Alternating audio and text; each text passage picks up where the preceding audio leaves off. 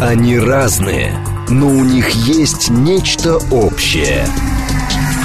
Они угадывают курсы валют, знают причины кризисов. Их мишень – события. Эксперты отвечают на ваши вопросы в программе «Револьвер». «Револьвер». Программа предназначена для лиц старше 16 лет. 10.06, столица радиостанция «Говорит Москва», 94.8, микрофон Евгения Волгина. Всем доброе утро. Программа «Револьвер». С нами Андрей Фролов, доцент Высшей школы экономики. Здрасте, Андрей. Доброе утро. Наши координаты 7373948, телефон, смски плюс 7925 8888948, телеграмм для ваших сообщений «Говорит СКБот». Смотреть можно в YouTube-канале «Говорит Москва», стрим там а, начался. А, давайте же с вами поговорим про такую структуру, как ЧВК, частная военная компания. А, не столько про Вагнер, сколько, в принципе, про организацию, потому что был какой-то у нас разнонаправленный тренд, выражаясь языком маркетинга. С одной стороны, вроде бы она была, но вроде бы ее не было. Потом началась СВО, говорят, мы закон не будем о частных военных компаниях принимать, потому что бюрократия тормознет значит, те процессы, которые там происходят. Но при этом параллельно а, в, в законодательную структуру внедряли все-таки участие людей этих, например, э, там грозило тоже там что-то 15 лет за дискредитацию участников боевых действий, вот которые под форматом, под флагом ЧВК ходят. Теперь ситуация полностью поменялась, все-таки хотят при, принять закон о ЧВК, и в этом отношении то, как мы это понимаем, это такой же ЧВК, как на Западе, или все-таки нет?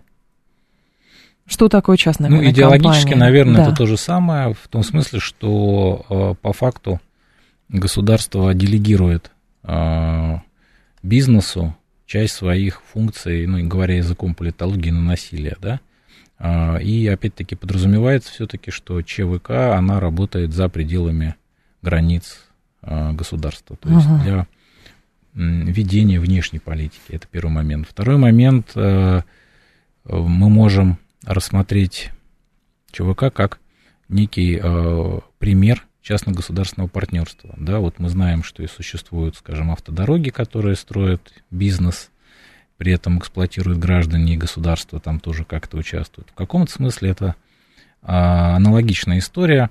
И, собственно говоря, взаимоотношения Вагнера с Министерством обороны на протяжении последнего года, они как раз устроились по принципу частно-государственного партнерства, когда Министерство обороны выступало заказчиком их услуг – Угу. Министерство обороны выделяло бюджет, и Министерство обороны предоставляло Технику. необходимые ресурсы для того, чтобы заказчик, э, в смысле, для того, чтобы подрядчик мог выполнить этот заказ.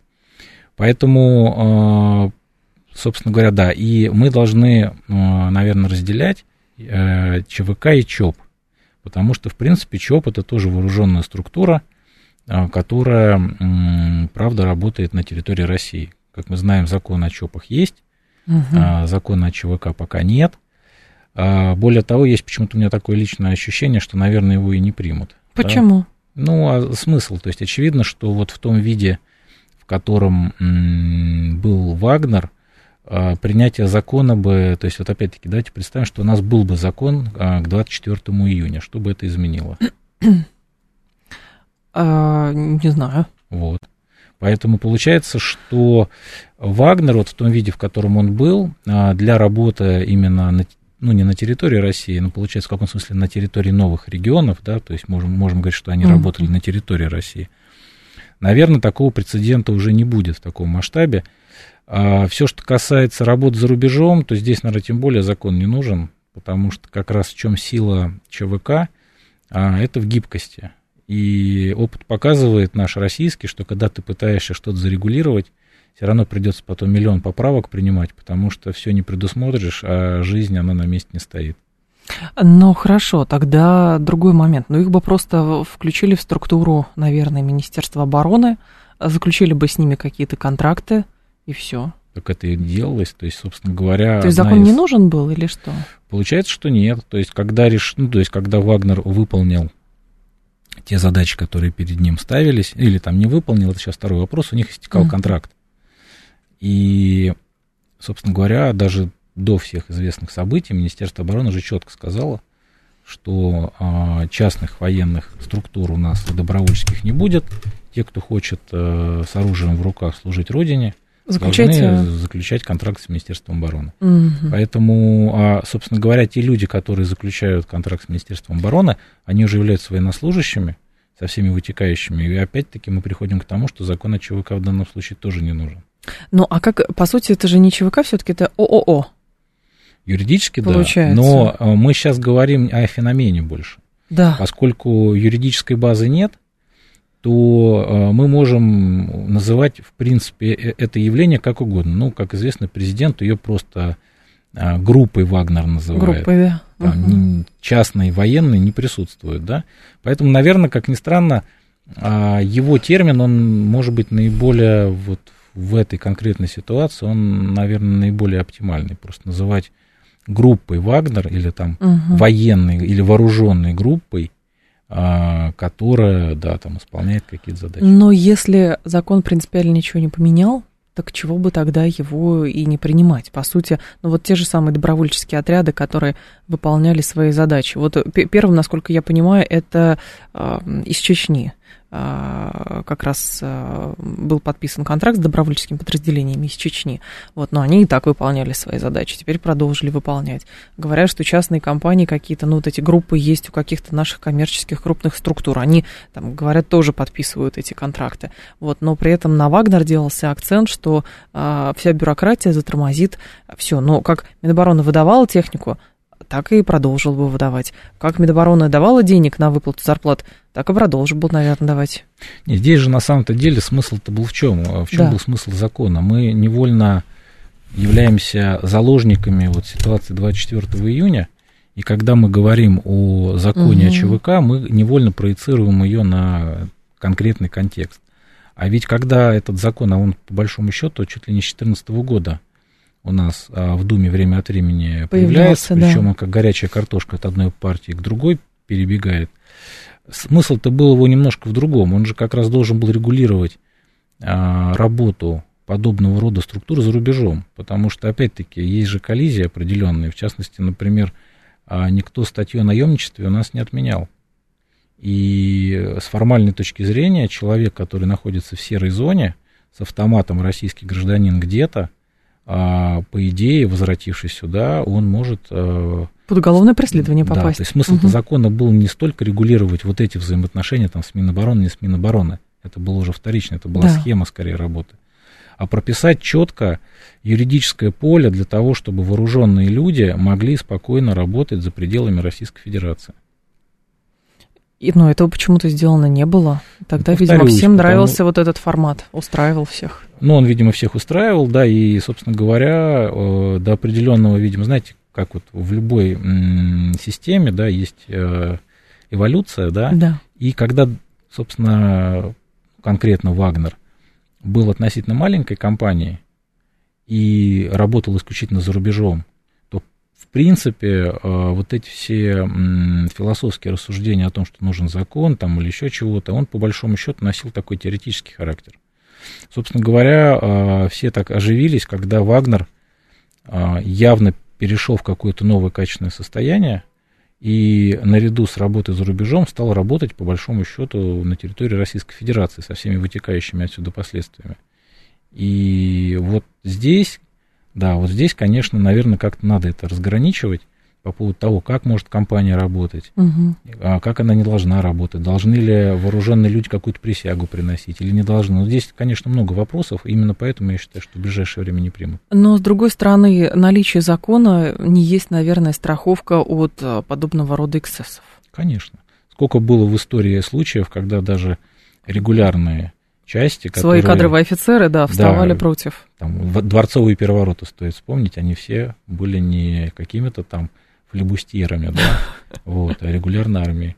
А почему так много сейчас разговоров, что, значит, э, наши вот эти вот э, группы, э, которые каким-то образом продвигали интересы Российской Федерации, например, в Африке, вот, даже царовский какой-то комиссар вчера выступал, говорит, да нам все равно, хоть Моцартов пришлите, хоть Чайковский, хоть Вагнер, там, мы в любом случае какие-то контракты будем заключать, и от сотрудничества не отказываемся. Но а, пошла тема в иностранных медиа, что это серьезно ослабит а, российские возможности в Африке, потому что оттуда уйдут такие мощные военизированные структуры, которые как бы находились, да, в серой зоне, но, по сути, отстаивали российские интересы. Россия не первая, кто пользуется такими механизмами. Ну, я, скажем так, все эти публикации, особенно сейчас, к ним надо очень осторожно относиться, потому что, очевидно, их цель основная – они нацелены да, на раскачивание ситуации здесь, так или иначе, угу. на создание какого-то определенного нужного им фона вокруг всей ситуации, которая 24 числа была.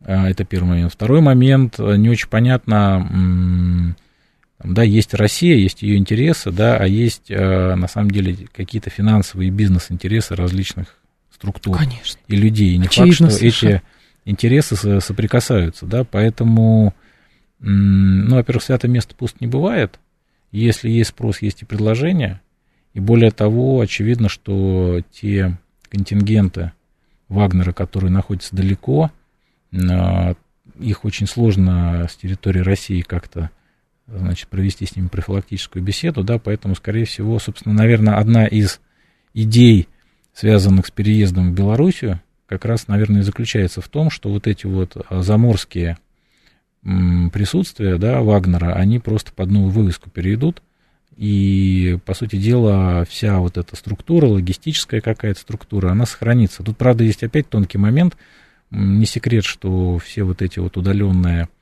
вагнеровские а, структуры, они в значительной степени, ну, в смысле, поддерживались и снабжались за счет военно-транспортной авиации ВКС России. Угу. Если флаг сменится, то как это все будет на практике происходить? Ну, опять-таки, у белорусов небольшой, но все же есть парк военно-транспортных самолетов, поэтому, ну, гипотетически на себя, тем более явно компания меньше будет – так что, в принципе, наверное, белорусы могут на себя это взять. Как вы думаете, чисто просто стратегически удалось э, вот этот э, клин вбить э, между руководителем ЧВК Пригожиным и, соответственно, другими представителями этого объединения, потому что, насколько я поняла, именно 24 числа вот в прессе пошло вот это, что, значит, он использовал их вслепую, а, обманул, они за, ними, они за ними шли и так далее. Вот он уехал, а теперь, соответственно, без а, вот этого руководителя будет проще управлять этой структурой. Ну, мне сложно судить, насколько там, а, кто на кого обиделся угу. и кто там где... Кого преданным когда, посчитал. Кто кого предал. Ну, очевидно, что сейчас история-то она, по большому счету, еще не закончилась. То есть сейчас идет процесс передачи а, вооружений, боеприпасов, да, которые являются формальной собственностью Минобороны. Угу. А, все это передается от подразделений ЧВК «Вагнер» представителем Министерства обороны. А, ну и, видимо, все равно а, идет какой-то процесс осознания и понимания того, что произошло 24 числа, и кто там больше, кто меньше виноват. Поэтому, наверное, как только вот эти все формальности, они будут закрыты, тогда, наверное, можно уже говорить о каком-то финальном рисунке того, что э, осталось или останется от компании, да. Мне кажется, пока еще это преждевременно.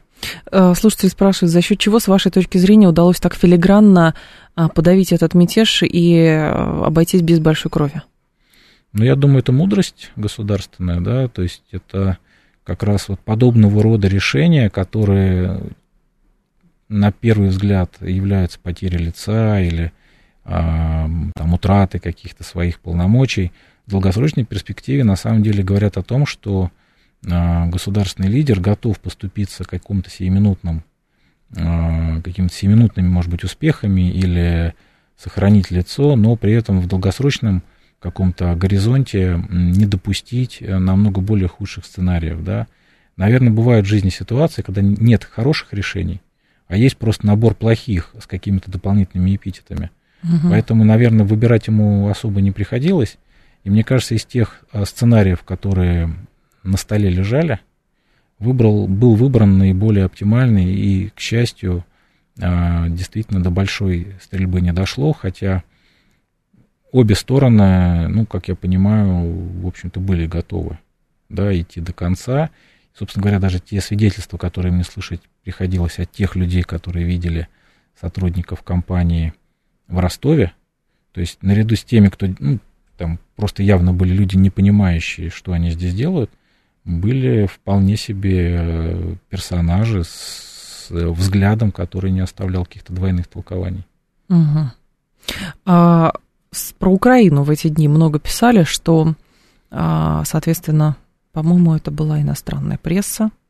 Там было сказано следующее, что Украина не смогла воспользоваться этим переполохом, хотя теоретически могла бы. И вот это очень интересный какой-то тезис, потому что не были выдвинуты с фронта, значит, э, в Ростов не перебрасывали а, боевые части, которые были задействованы в значит, э, обороне от контрнаступления. Поэтому теоретически, что могла здесь сделать Украина и насколько фронт был под угрозой, но вот это тоже большой вопрос, потому что очень быстро все закончилось просто. Ну, действительно, быстро все закончилось, тем более государство показало свою способность все равно контролировать каналы информации – и да, несмотря на то, что столицы и мирное население не отходило от телефонов, угу. а читало новости, понятное дело, что на передовой э, информация все-таки явно доходила с каким-то запозданием, и людям там не до того, чтобы в телефонах сидеть, да и у многих их нету просто. Поэтому, э, наверное, имелось в виду, что вот эти потрясения какие-то в тылу, а, а это все-таки довольно серьезный такой был, да, случай, причем не просто кто-то, а это были те люди, с которыми они бок о бок а, год а, воевали вместе. Да. И это тоже придавало, безусловно, дополнительный оттенок всей этой ситуации. И вот, наверное, имелось как раз в виду то, что узнав про то, что их боевые товарищи вот так себя ведут, сразу возникает много всяких мыслей, догадок, домыслов, и это снижает, безусловно, боевой дух.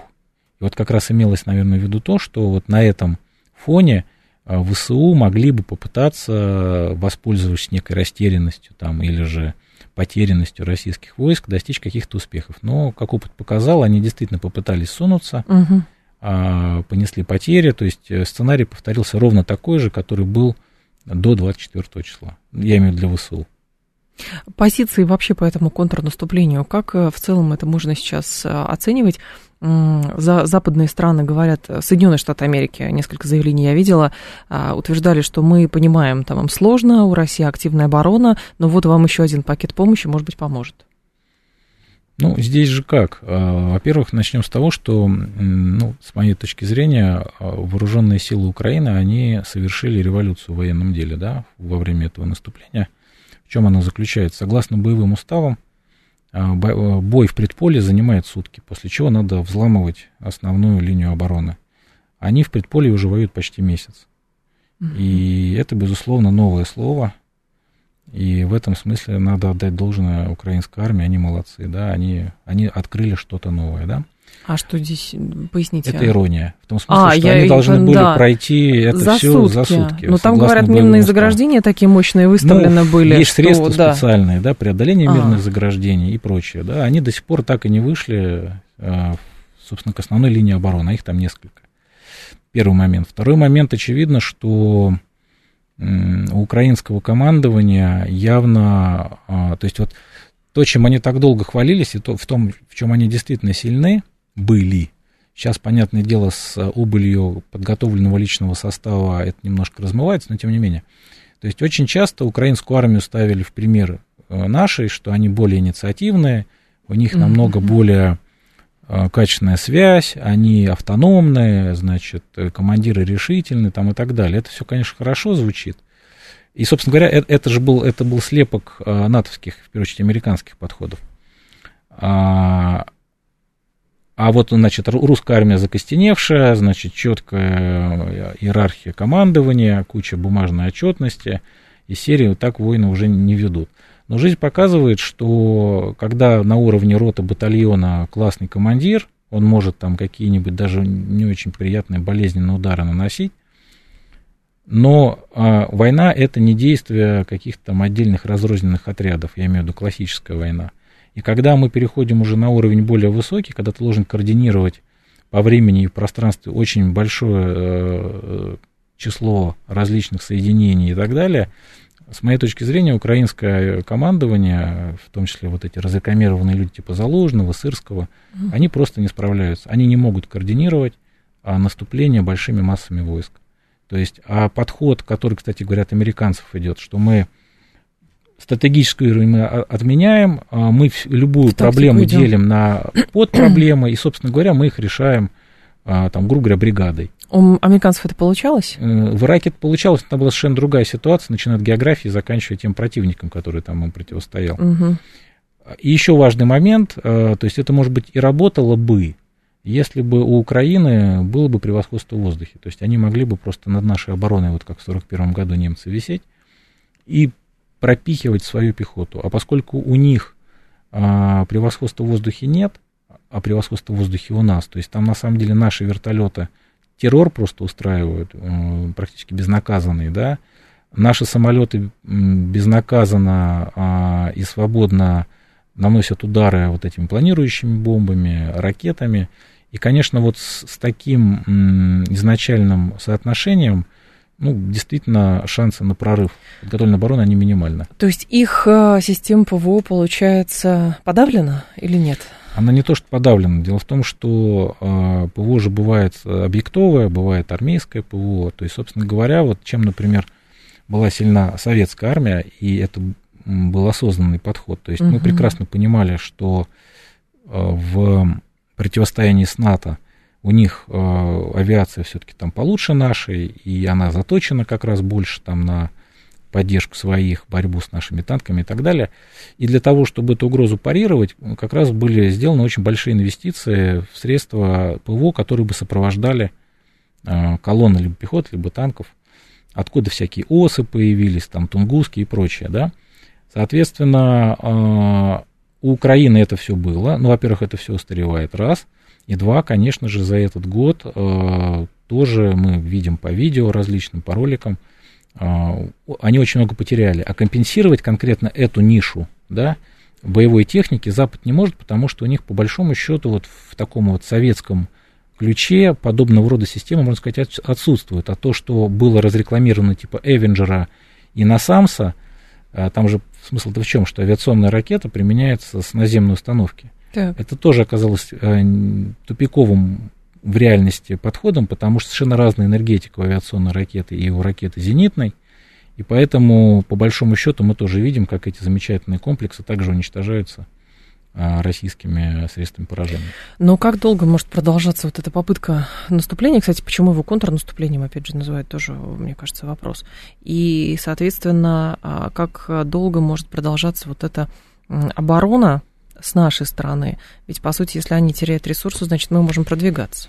Mm. Ну, наверное, называют контрнаступлением, потому что признают, что у нас все-таки было наступление в прошлом году.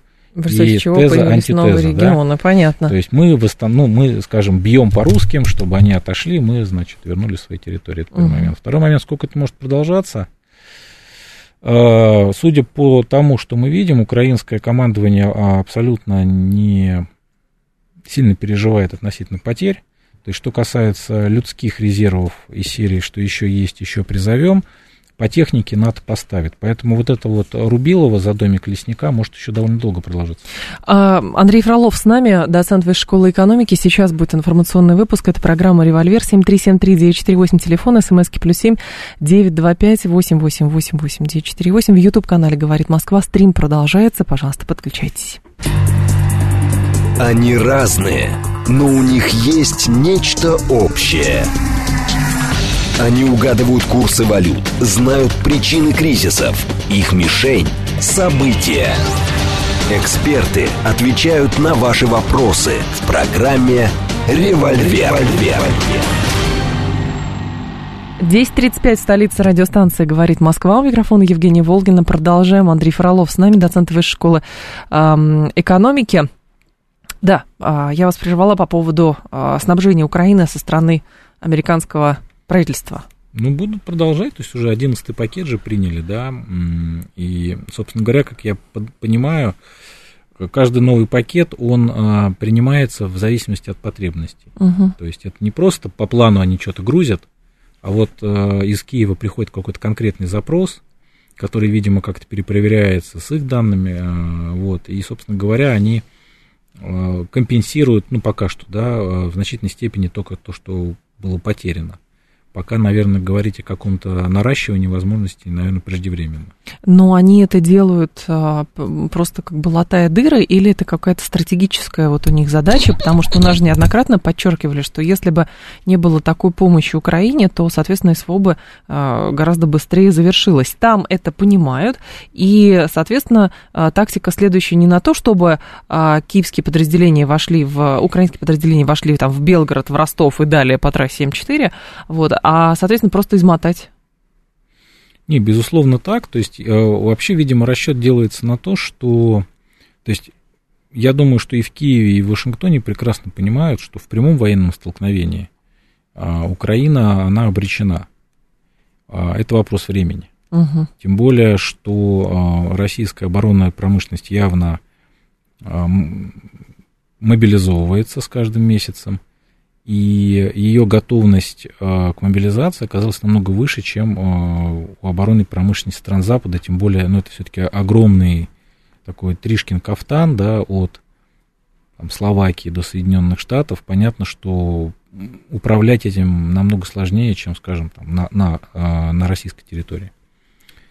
Это первый момент. И второй момент заключается в том, что, э, собственно говоря, вся эта история, она направлена на то, чтобы поддерживать украинскую армию на каком-то определенном уровне боеготовности а с следующей целью не дать возможности ей рухнуть, с надеждой на то, что чем дольше затягивается конфликт, тем повышается вероятность каких-то внутренних э, в России пертурбаций, в результате которых российское руководство пойдет на какие-то переговоры. То есть э, расчет делается на внутреннюю нестабильность, которая приведет к успехам Украины на поле боя. Угу. Ну, там, видимо, считают, что у нас бюджеты ограничены, а, и, соответственно, у нас ВПК загнется.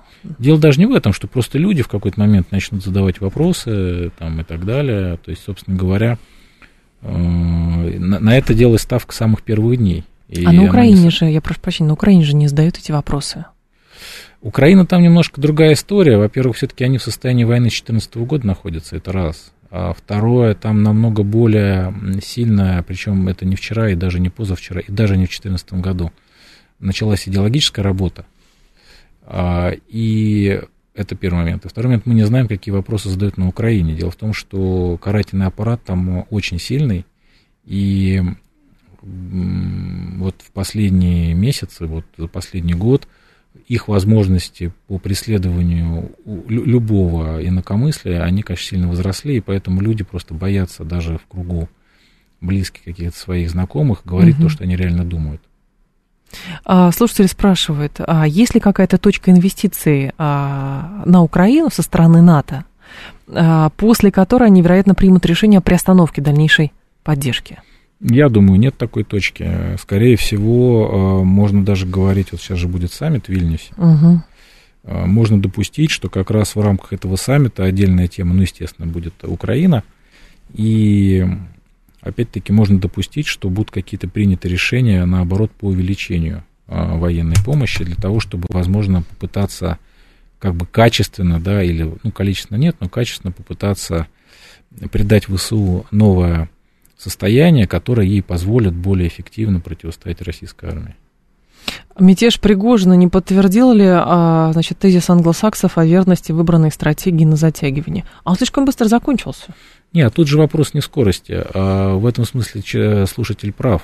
Угу. А, с формальной точки зрения это проявление там, каких-то внутренних противоречий, но опять-таки все-таки Пригожин а, это игрок, ну, наверное, все-таки не системный.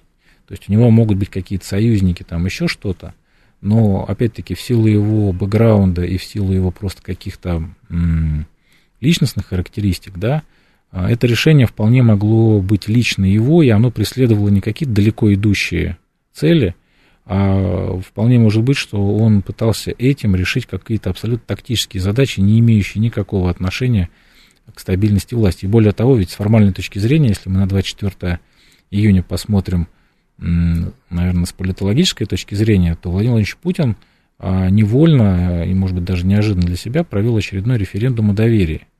И, собственно говоря, все население страны, там, может быть, за редким исключением, показало, что оно за стабильность и оно против каких-либо пертурбаций. А как это проверить? А это же было видно. То есть э, это было видно, я не слышал практически никого. А, дело даже не у моих каких-то знакомых. Угу. То есть вот даже люди, которые назовем их ломами, да, э, лидеры общественного да. мнения, там, владельцы каналов каких-то, да, или что-то, то есть все были против бунта. Некоторые и... просто отмолчались в течение двух суток. Были Нет, это такие. нормально, но, по крайней угу. мере, не было тех, кто это открыто бы поддерживал. А, всю эту историю, да. А люди в Ростове, которые с криками встречали? А мне свидетель, мой друг там был, говорит, ну, во-первых, там было где-то человек 200, которые угу. действительно там что-то кричали, но э, это первый момент. Второй момент, большинство все-таки либо было негативно, нейтрально настроено, либо в какой-то момент спать разошлись.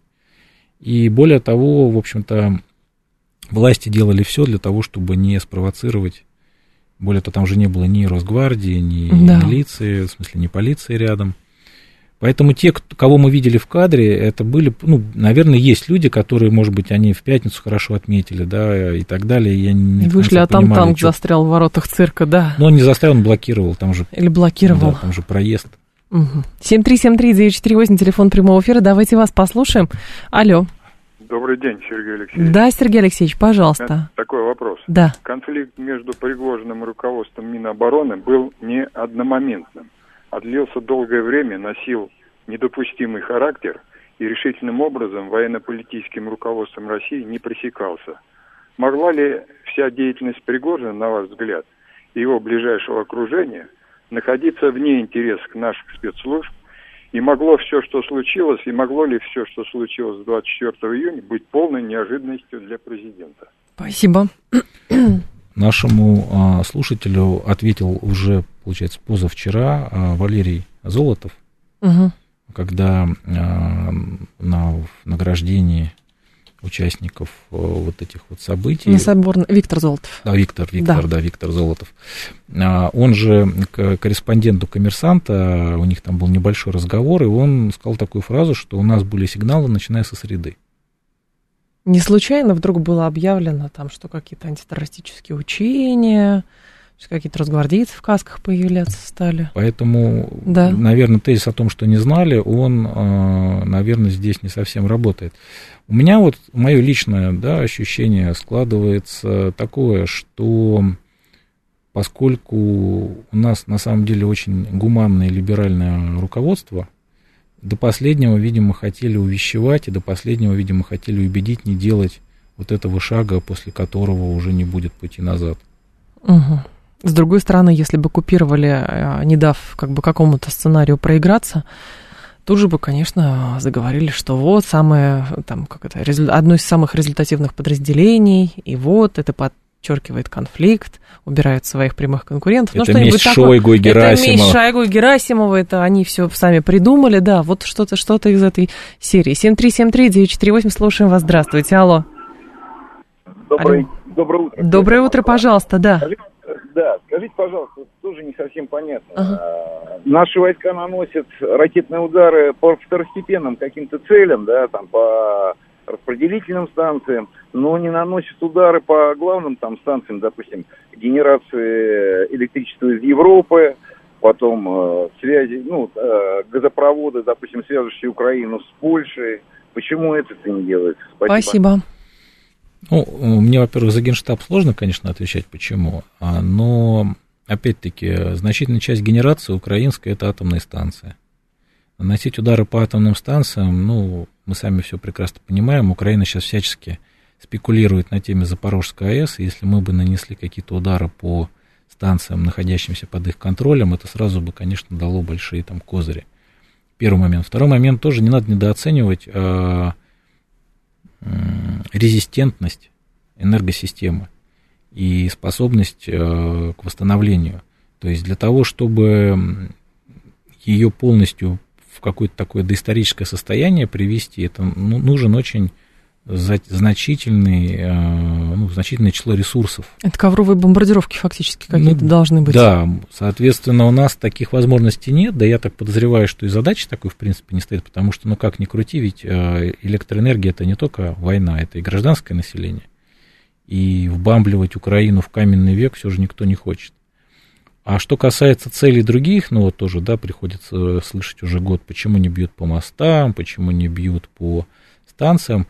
Мост – это очень высокозащищенное сооружение. И даже мы прекрасно видели тот же вот этот пресловутый Антоновский мост, сколько ресурсов ВСУ потратили на то, чтобы его даже не разрушить, а просто... Опустить. Ну, как не опустить, угу. а сделать его там сложно пригодным к проезду. При том, что он был в досягаемости артиллерии и досягаемости э, вот этих оперативно-тактических комплексов. Там да? же баржу в итоге, по-моему, к э, какой-то подвезли нет, взорвали. Нет, там ничего, он просто, ну, он был, наши подорвали, когда уходили. Да, да. Вот. И более того, там же рядом еще переправа была. Угу. Так вот, э, это показывает еще раз, что выпустив какое-то количество калибров, мы, скорее всего, задачи не решим. То есть для того, чтобы гарантированно мост уничтожить, надо десятки, наверное, или сотни ракет по нему выпустить. И то с не очень понятным результатом. Поэтому, ну, к сожалению, наверное, получается не все так, как хотелось бы, вот если просто так гипотетически смотреть. Исходим из, из реальности, из того, что есть. Откуда инсинуации постоянные по поводу грязной бомбы, э, Запорожской станции и применения ядерного оружия? Для чего это? А я считаю, что украинской стороной готовится теракт. С использованием грязной бомбы? Ну, я уж не знаю там чего конкретно, но а, этого нельзя исключать. Более того, об этом же президент говорил уже с прошлого года, о грязной бомбе. Технически никаких проблем в этом нет. Смысл-то очень простой. А, я так подозреваю, что пытаясь взорвать вот какую-нибудь дрянь, неважно, может быть, это химия будет, а может быть, еще чего-то, естественно, обвинить в этом Россию, ведь сейчас же уже Зеленский неделю говорит о том, что русские готовят теракт на Запорожской АЭС. То есть а, для того, чтобы обвинить нас, значит, в каком-то очередном акте терроризма, собственно говоря, ведь то, все, что делает киевский режим, он а, очень легко объясняется. То есть надо постоянно крутить педали для того, чтобы поддерживать уровень поддержки поддерживать уровень поддержки, да, а сохранять уровень поддержки в западных обществах, у которых уже усталость от этой всей какой-то бесконечной истории, которая потребляет кучу ресурсов без какого-то внятного результата. Угу. Поэтому вот эти страшные картины, которые там, они планируют нарисовать, это безусловно, то есть, видите, это вот как у наркомана, да, то есть надо постоянно повышать уровень дозы, то есть вот уже там какие-то взрывы, какие-то провокации, они уже никого не... Ну, то есть там уже вторую бучу ты не сделаешь. Поэтому надо придумывать что-то совсем такое страшное. Ну, вот взорвали плотину, да. Ну, вроде не, особо каких-то там последствий это дельфины в Черном море не поумирали, да, и, значит, э, э, фауна тоже, и флора. Соответственно, теперь надо думать над чем-то другим, более серьезным. Вот, э, а давайте-ка что-нибудь ядерное взорвем, тем более радиофобия штука такая очень хорошая, очень хорошо в мозг залезает, все ее боятся, тем более, опять-таки, на Украине – и соседних э, государств, которые пострадали от Чернобыльской АЭС.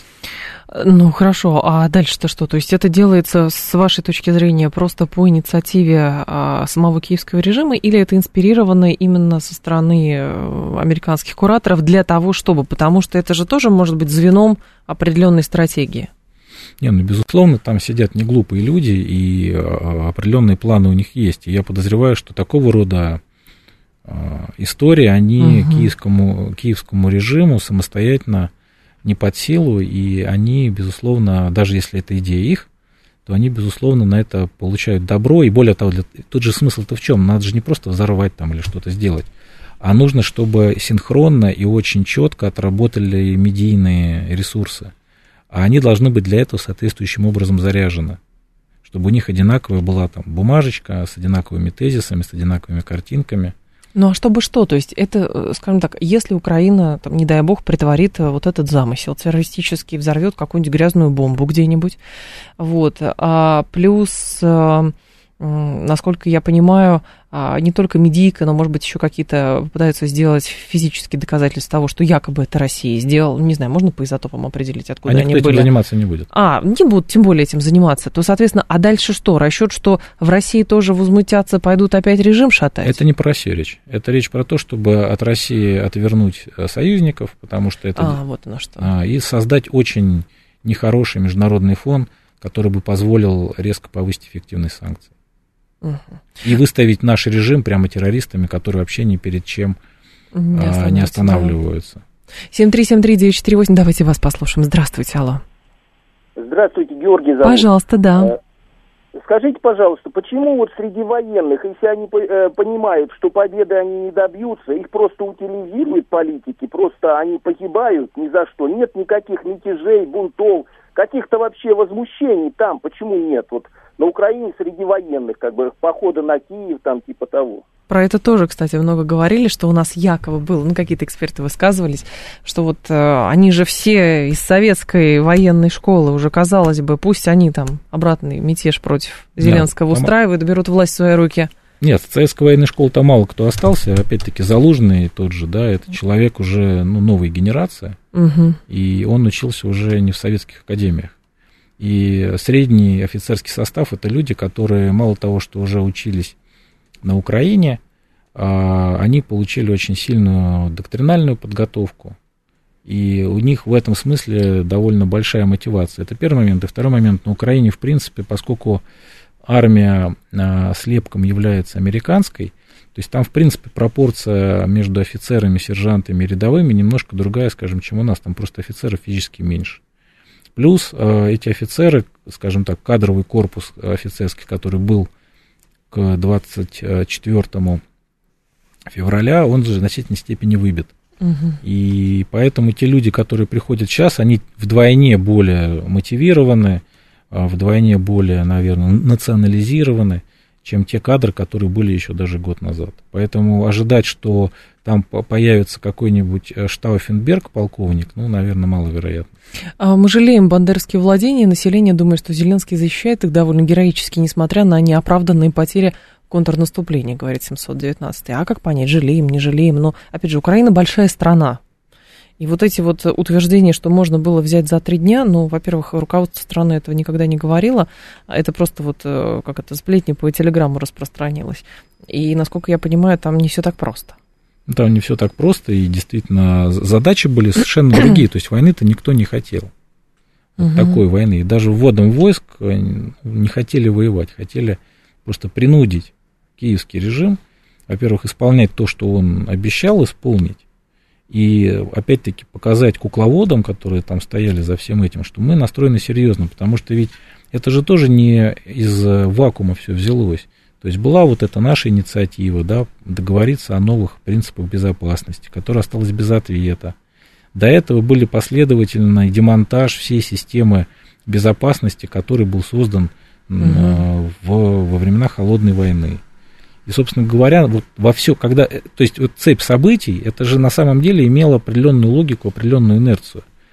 И э, то, что все это началось, ну, наверное, к сожалению, было неизбежно. Что касается населения Украины, так, безусловно, его жалеют, потому что никто не собирается устраивать какой-то геноцид и просто из-за любви к искусству убивать людей, которые не причастны. А если мы посмотрим на все многочисленные жертвы, которые были, среди мирного населения, в значительной степени каждый из этих случаев а, это происходило из-за позиции ВСУ или там еще кого-то из силовиков, которые просто не давали населению уйти или, например, организовывали дело таким образом, что мы должны были ударить в какую-то точку, которая бы вызвала а, в том числе потери среди мирного населения. Угу.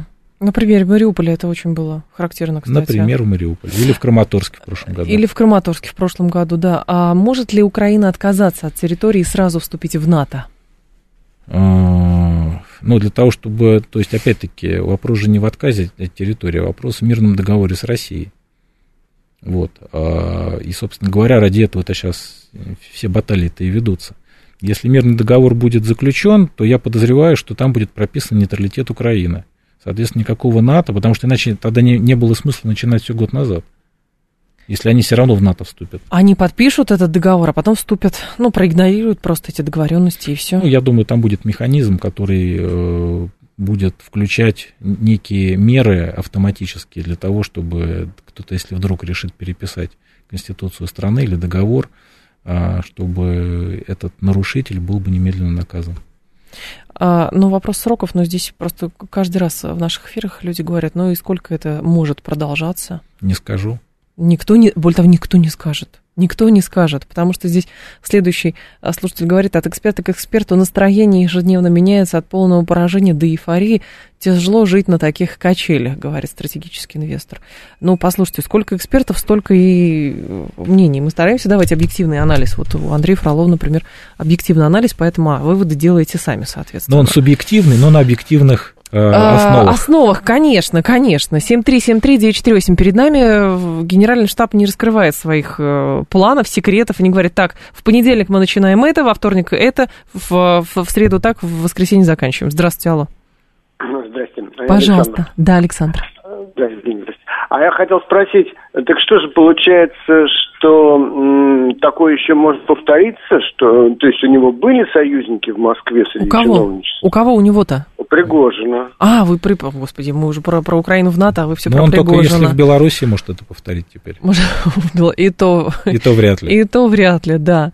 А, так, простые обыватели на Украине искренне не понимают, почему конфликт начался, а прекрасно знают, что Зеленский марионетка. Население Украины является по факту заложником, но не станет ли, например, польское население таким же заложником, если на Украине просто людей по факту не останется, которые будут способны воевать, и тогда в дело, за, за дело возьмутся а, регулярные польские подразделения? Нельзя это исключать, что поляки следующие, когда закончатся украинцы, видимо, будут в топку поляков кидать. Тем более они сами рвутся. Поляки рвутся? Угу. А им-то что? Ну, элитам. Элиты? Они же, они, там же так, точно такая же иррациональная какая-то вот история, как в свое время была на Украине. То есть люди планомерно заводят свою страну в какой-то тупик, из которого выйти будет уже, наверное, нельзя. А им это зачем? Тоже они индоктринированные? Ну, поляки традиционные русофобы, и, собственно говоря, цель оправдывает средства. Угу. Теперь у батьки, в смысле у Лукашенко, есть ядерное оружие, одно из самых компетентных штурмовых подразделений в мире, только мне становится страшно, говорит Василий. Во-первых, у, при... у Лукашенко есть просто пока что один Пригожин, которого он приютил. Ядерное оружие, да, но оно там на хранении находится. Оно под нашим контролем, у него нет ядерного оружия. Он есть... принимать, применять его не может. Нет. Вот.